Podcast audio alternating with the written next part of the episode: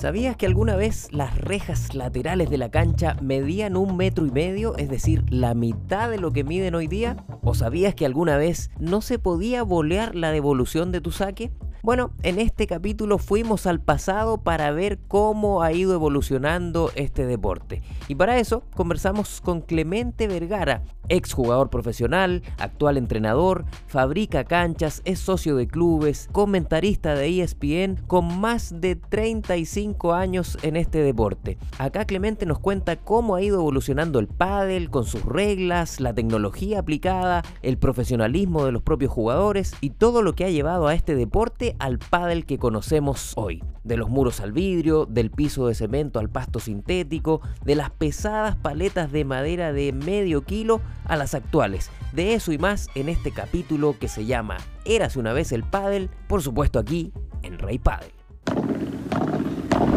Rey Pádel con Manuel Mayra. Clemente Vergara, bienvenido a Rey Padel. Un lujo conversar contigo y toda tu tremenda experiencia en todas las veredas del Padel. ¿Cómo estás? ¿Qué tal, Manuel? Un gusto estar acá, un placer enorme. Muchas gracias por la invitación. Estoy muy bien. ¿Vos?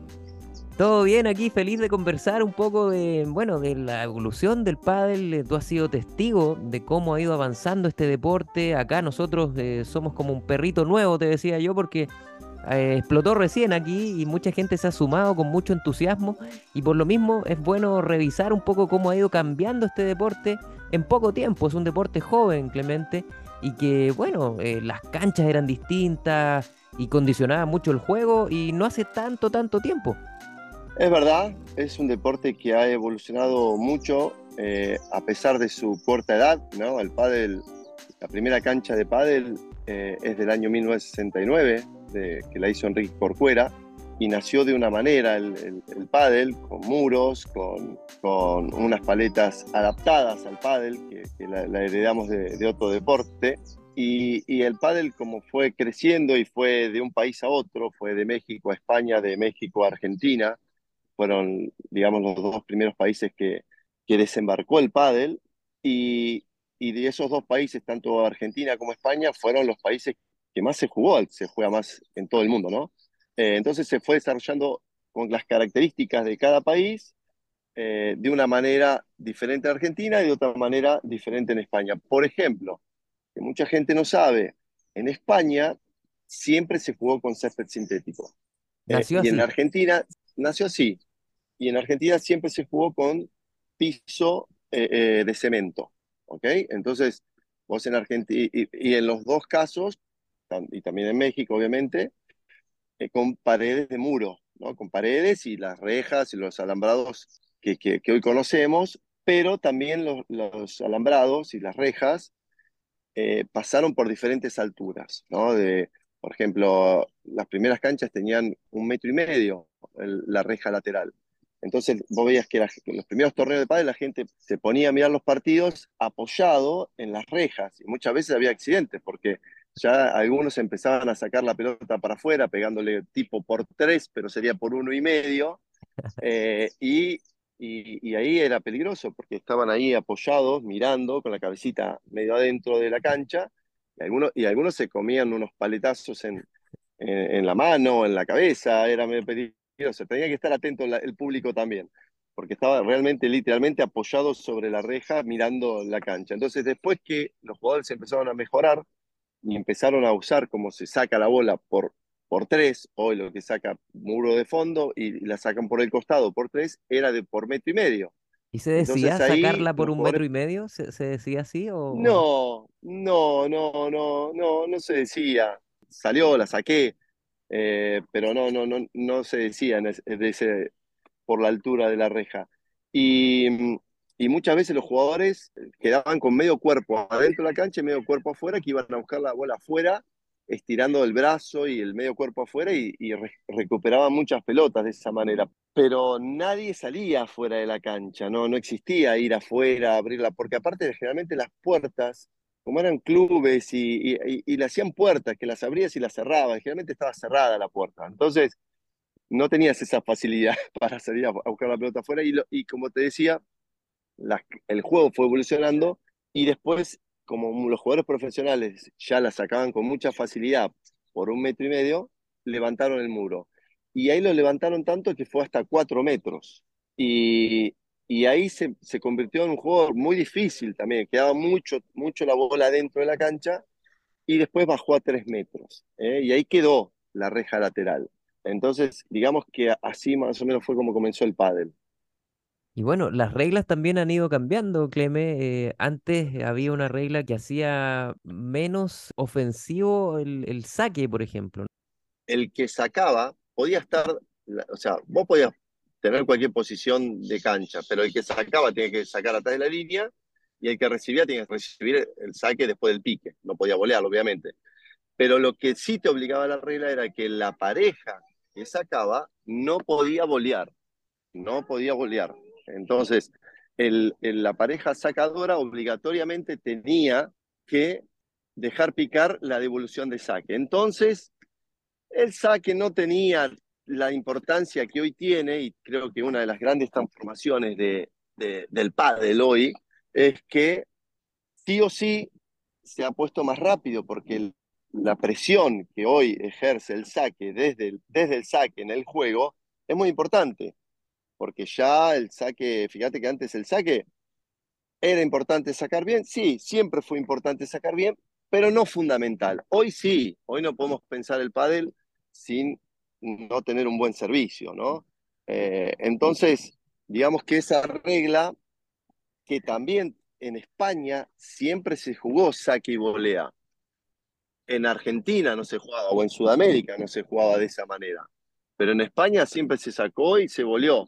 Tanto que en el primer Mundial de Pádel, en el año 92, se tuvieron que poner de acuerdo para, para ver eh, cómo se sacaba, ¿no? Si era, si era saque y volea, si era saque y, eh, y dejar picar la, la, pelota. Entonces, esas cosas fueron, fue el inicio del deporte, ¿no? Que hay muchas anécdotas de esas y, y también en España las canchas de muro, porque eran solo canchas de muro que había en ese momento en España y, en Argentina, tenían el famoso pico.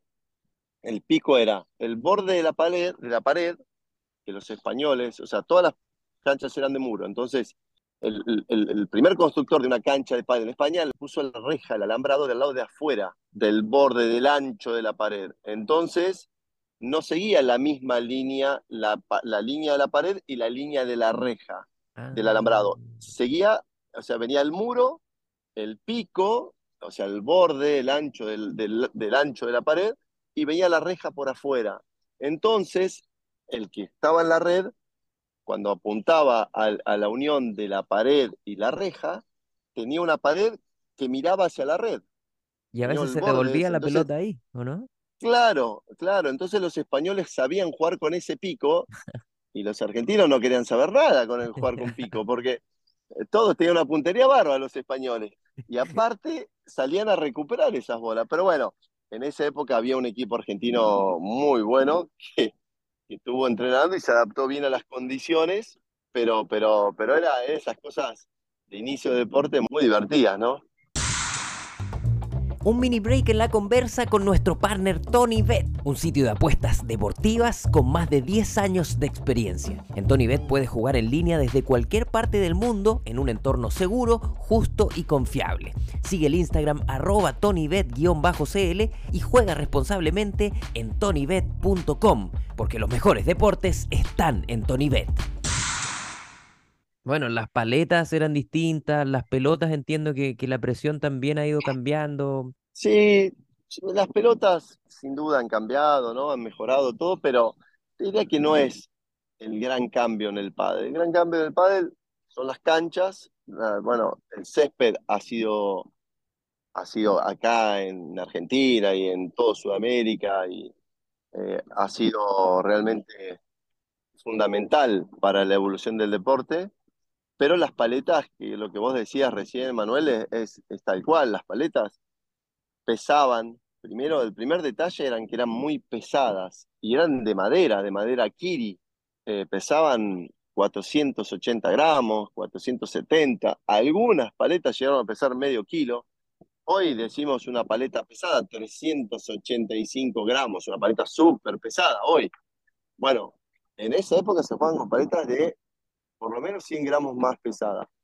Y eran paletas duras, rígidas, ¿no? Que el golpe eh, no, no, no, absorbía tanto el impacto y el ruido. Tampoco, tampoco despedían tanto, pero sí despedían más de lo que hoy dicen que despedían. ¿eh? Ojo, los jugadores, vos podés ver videos que la movían bien a la pelota, las traían, la traían para, para este lado de la cancha, pero sí era un golpe seco, seco, había que impactar, había que tener buena técnica para hacer mover bien la pelota. Después de a poco empezaron a, usarse más el, lo que cubre la paleta, ¿no? las fibras de, grafito, eh, un poco también el corazón de la paleta, que tenía algunos antivibradores. Eh, se empezó a ensanchar un poquito la paleta, pero hasta que vino el gran cambio de usar las paletas de goma, las famosas paletas de goma, ese fue la introducción de esa tecnología al pádel, fue la gran transformadora eh, del pádel sin duda. ¿Y sufría mucho el físico, Cleme, con estas paletas pesadas en Argentina con el piso de, de cemento? ¿Sufrían mucho? Sí, se sufría mucho porque, a ver, no sé si la palabra es sufrir, sin duda vos tenías un desgaste mayor, pero tampoco es, tampoco es eh, que uno que no se podían adaptar o que no podía jugar o que no se le podía, como te decía antes, pegarle bien a la pelota. Lesiones, como en todo deporte, eh, hay y generalmente las lesiones que vinieron, porque se habla mucho de que, el, piso de cemento lastima. El tenis se juega en piso de cemento. Hay muchísimos deportes que no voy a enumerar acá que se juegan en piso como se jugaba el pádel antes. El tema es que, como todo deporte que, que, que, evoluciona tan rápido y, a, y a, su vez trae mucha gente al deporte, ¿no? De manera circunstancial, ¿no? Por decirlo de alguna manera, y un deporte tan amigable, tan divertido, que se juega tan fácil, había mucha gente que no, por ahí, había dejado de hacer deporte o, no tenía una preparación física adecuada y se entusiasmaba mucho del padre y los excesos que, siempre pasan. Esto pasa hasta el día de hoy. Vos ves gente nueva que empieza a jugar y nadie quiere perder. Entonces, vos ves que gente nueva que empieza a jugar y decís, pero pará, que no es el último partido que vas a jugar en tu vida, o sea, anda despacito. Y ahí a veces pasan algunas lesiones, algunos cuidados que hay que tener, pero todo fue evolucionando, ¿no? Fue evolucionando el calzado, fue evolucionando la superficie, fue evolucionando las paletas, las pelotas, como vos lo dijiste. Pero era, si bien era otro pádel, pero era tan divertido como se juega hoy, ¿no? Utilizaba la misma, la misma estrategia, hoy es todo más veloz y hoy capaz que una paleta despide más, eh, como quien pareja más. Hoy cualquier persona más o menos con, con, buen golpe le puede pegar más fuerte a la pelota. Antes, con las paletas de madera, necesitabas tener una mejor técnica para poder desarrollar un golpe con más potencia. Pero tácticamente, estratégicamente, cómo tenías que pensar, el pádel es muy parecido al de hoy. Y otra cosa que ha cambiado para mejor en, el profesionalismo es que los jugadores antes tenían que, por ejemplo, hacer clases una media jornada y luego entrenar cuando tenían tiempo. Hoy día uno no se imagina los jugadores top tener que repartirse entre clases, por ejemplo, u otras ocupaciones y, su deporte. Sí, sin duda. Hoy, es, hoy el, el jugador de pádel profesional puede pensar, trabajar y vivir como un jugador profesional. Eh, en aquella época, salvo algunos jugadores, no todos podían vivir del pádel. Tenías que dar clases, tenías que conseguir algún auspiciante, tenías que dar clínicas, te tenía que ir bien en un torneo para, para, para poder haber juntado algo de dinero con la premiación, para poder volver a viajar. Pero sí, sí, hoy hay otra realidad en el mundo profesional gracias a, a, muchos años de desarrollo en, en, todo el pádel, ¿no? Y, bueno, todos los, todos los circuitos que, que, han surgido y que han trabajado de manera muy profesional todos estos años. Y la parte también, todo como se ha pensado el pádel a través de las canchas de vidrio, que ese es el, el gran transformador, la cancha de vidrio, salir de la cancha de muro a la cancha de vidrio, toda la conversión en la parte audiovisual del pádel, ¿no? Hoy podés grabar, ver un, partido de pádel y podés disfrutarlo a través de un teléfono, ¿no? Eso era impensado hace 30 años atrás, entonces todo esto se masificó, todo se logró, todo, está mejor logrado. ¿eh? Eh, cuando uno mira un, un torneo profesional, la cancha está perfecta, hay juego exterior, en unos estadios espectaculares. Todo el show está bien montado. Las marcas, ¿no? Hay, hay más marcas que, que, tienen interés en el pádel, hay más marcas que apoyan el pádel y los jugadores profesionales hoy tienen más herramientas y tienen más seguridad, ¿no? Porque los torneos pagan más dinero y también tienen más oportunidades, ¿no? Con, con las marcas que patrocinan y auspician el pádel, ¿no? Cleme, y también hay más información eh, en, el ámbito profesional eh, de cómo cuidar el físico, de, de, entrenar esa parte, de la alimentación, del descanso. Eso creo que del pádel, sin duda, hay mucho más información, el pádel era un deporte nuevo en los 90, nuevo, a pesar que se creó en 1969 la primera cancha, pero en los 90 era un deporte que se jugaba solo en Argentina, eh, en España, en Chile se jugaba también, ojo, que había muchas canchas en todo eh, Chile, sur de Brasil, Uruguay, se jugaba bastante el pádel, pero principalmente en los dos países era España y, Argentina. Y el pádel profesional siempre buscaba cómo entrenar parecido al tenis, pero se fueron adaptando muchas cosas. Obviamente la alimentación, la preparación física, la recuperación de hoy está mucho más, eh, ha evolucionado muchísimo y hoy los jugadores están mucho más preparados. ¿Hay métodos de entrenamiento adaptados? No, métodos de pádel. Antes eran más adaptaciones al, al pádel. Hoy tenemos grandes coaches, grandes preparadores físicos que vienen haciendo trabajos, eh, escribiendo libros, eh, con su experiencia de tantos años de trabajo, de por ahí más de 30 años en el deporte. Entonces, ya es, es la evolución, ¿no? Eh, la evolución necesita tiempo, ¿eh? la prueba, error, el, resultado, el éxito. Entonces, sin duda, es, es el desarrollo a través de los años que hoy los jugadores que, van a iniciar en el mundo profesional tienen un camino, una guía eh, que la pueden seguir con mucho más facilidad. Hay centros de entrenamiento especializados ¿no? para, para la práctica del pádel profesional eh, en, varios países del mundo. Hoy cada, cada país que tiene un buen desarrollo de pádel, eh, seguramente hay, hay buenos técnicos, hay buenos profesores, para, para recibirlos y darles todo, todo el, el, apoyo necesario para, para poder dedicarse al mundo profesional del pádel. Y la competencia también se ha hecho más estrecha a, nivel top, eh, a nivel de jugadores top. ¿Crees tú, Clemente, que, que podría, por ejemplo, hoy día en este pádel actual darse lo que se dio con Juan Martín Díaz y, Vela, de estar tantos años, eh, temporada temporada, años consecutivos como número uno? ¿O ya eso es, es muy difícil hoy día?